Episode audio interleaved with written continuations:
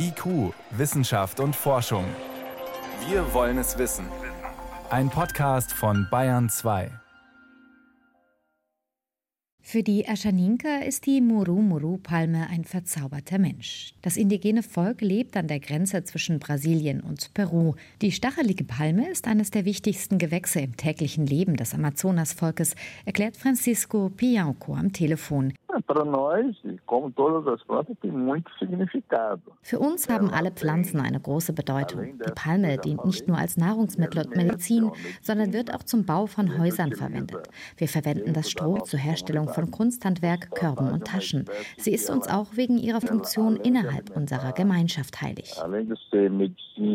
Heilig und von großem Potenzial, zum Beispiel zur Herstellung von Seife und Kosmetikprodukten. Schon in den 1990er Jahren beschlossen die Aschaninka, die Palme nachhaltig zu nutzen und so ein Einkommen für ihre Gemeinden zu generieren. Mit Hilfe des Forschers Fabio Fernandes Dias aus Sao Paulo gründeten sie ein Unternehmen, Tawaya. Doch Gias registrierte es einfach auf seinen Namen und reichte ein Patent auf Muru Muru Seife ein. Er nahm die Idee der Aschaninka und machte daraus sein persönliches Projekt. Damit begannen unsere Schwierigkeiten. Wir mussten ihn anzeigen, weil er sich unser Projekt angeeignet hat. Der Fall Murumuru ist ein klassisches Beispiel für Biopiraterie, also der Aneignung von genetischen Ressourcen oder dem Wissen darüber, ohne um Erlaubnis zu fragen, geschweige denn etwas dafür zurückzugeben. Eigentlich gelten für diese Fälle in Brasilien strenge Gesetze, unter anderem auf der Basis des 2010 beschlossenen Nagoya-Protokolls. Es besagt, wer eine genetische Ressource eines anderen Herkunftslandes oder das Wissen darüber nutzen will, muss einen Ausgleich dafür zahlen. Das Prinzip heißt Benefit Sharing, Vorteilsausgleich.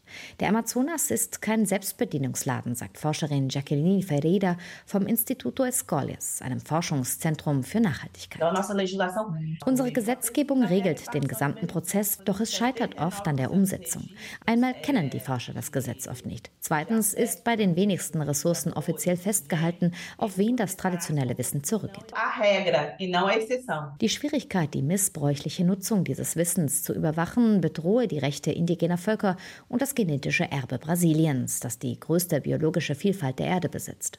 Ein kontroverses Thema, erklärt Manuela da Silva vom staatlichen Forschungsinstitut Fiocruz, das außerdem Mitglied des internationalen DSA Scientific Network ist.